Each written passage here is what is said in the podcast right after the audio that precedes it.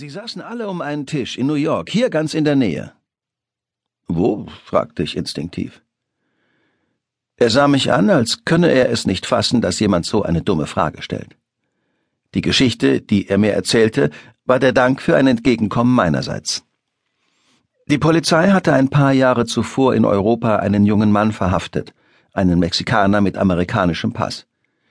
Sie brachten ihn nach New York und hielten ihn an der langen Leine, ließen ihn in die Welt der illegalen Geschäfte dieser Stadt eintauchen und ersparten ihm damit das Gefängnis.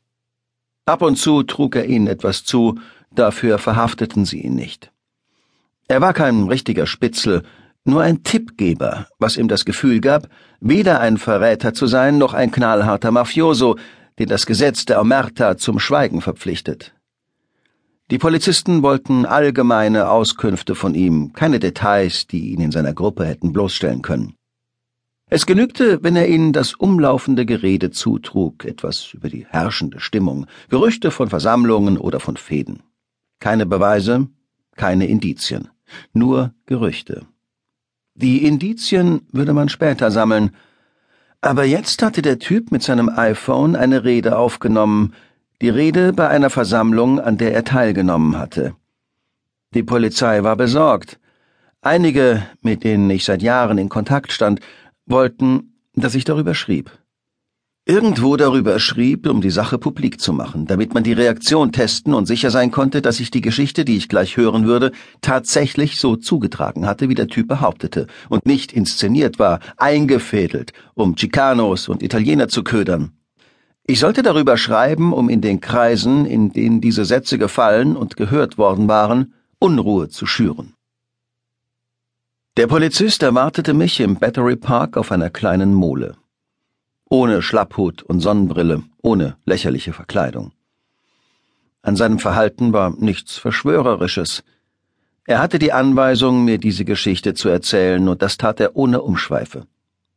Ich erinnere mich sehr genau daran, denn sie ließ mich nicht mehr los.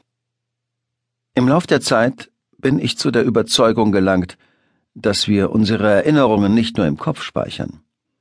Sie lagern nicht alle in einem bestimmten Areal unseres Gehirns. Ich bin immer mehr überzeugt, dass auch andere Körperteile ein Gedächtnis haben. Leber, Hoden, Fingernägel, Rippen. Worte, die ein Gewicht haben, bleiben dort haften. Und wenn sich diese Körperteile erinnern, schicken sie das, was sie gespeichert haben, ans Gehirn. Am häufigsten erinnere ich mich mit dem Magen, der das Schöne und das Schreckliche bewahrt. Und mit Sicherheit gibt es einen Ort, wo sich das Schlimmste anlagert, der Unrat. Wo genau in meinem Körper dieser Ort liegt, weiß ich nicht, aber er ist randvoll. Er quillt fast über. Nichts passt mehr hinein. Da, wo bei mir der Bodensatz der Erinnerungen lagert, ist kein Platz mehr. Das klingt wie eine gute Nachricht, es gibt keinen Raum mehr für den Schmerz. Aber so ist es nicht. Wenn der dafür bestimmte Ort voll ist, lagert sich der Unrat auch dort ein, wo er gar nicht hingehört, dort, wo andere Erinnerungen gespeichert sind. Die Geschichte des Polizisten hat jenen Ort in mir, wo die Erinnerungen an die schlimmsten Dinge gespeichert sind, endgültig zum Überlaufen gebracht. All das, was wieder zum Vorschein kommt, wenn du das Gefühl hast, es geht aufwärts, wenn ein strahlender Tag beginnt, wenn du wieder zu Hause bist und denkst, es hat sich letztlich doch gelohnt. In solchen Augenblicken kommen von irgendwoher dunkle Erinnerungen hoch wie Erbrochenes. Der Polizist sagte mir, sein Informant habe die einzige Lektion gehört, die zu hören sich lohne, und sie heimlich aufgezeichnet. Nicht um sie der Polizei in die Hände zu spielen, sondern um sie sich immer wieder anzuhören. Eine Lektion darüber, wie man sich auf der Welt behaupten kann. Und dann habe er ihn mithören lassen. Ein Knopf im Ohr des Polizisten, den anderen im Ohr des Informanten, der voller Aufregung auf Start drückte. Also, du schreibst darüber und wir schauen, ob jemand an die Decke geht. Das würde nämlich bedeuten, dass die Geschichte stimmt. Es wäre die Bestätigung.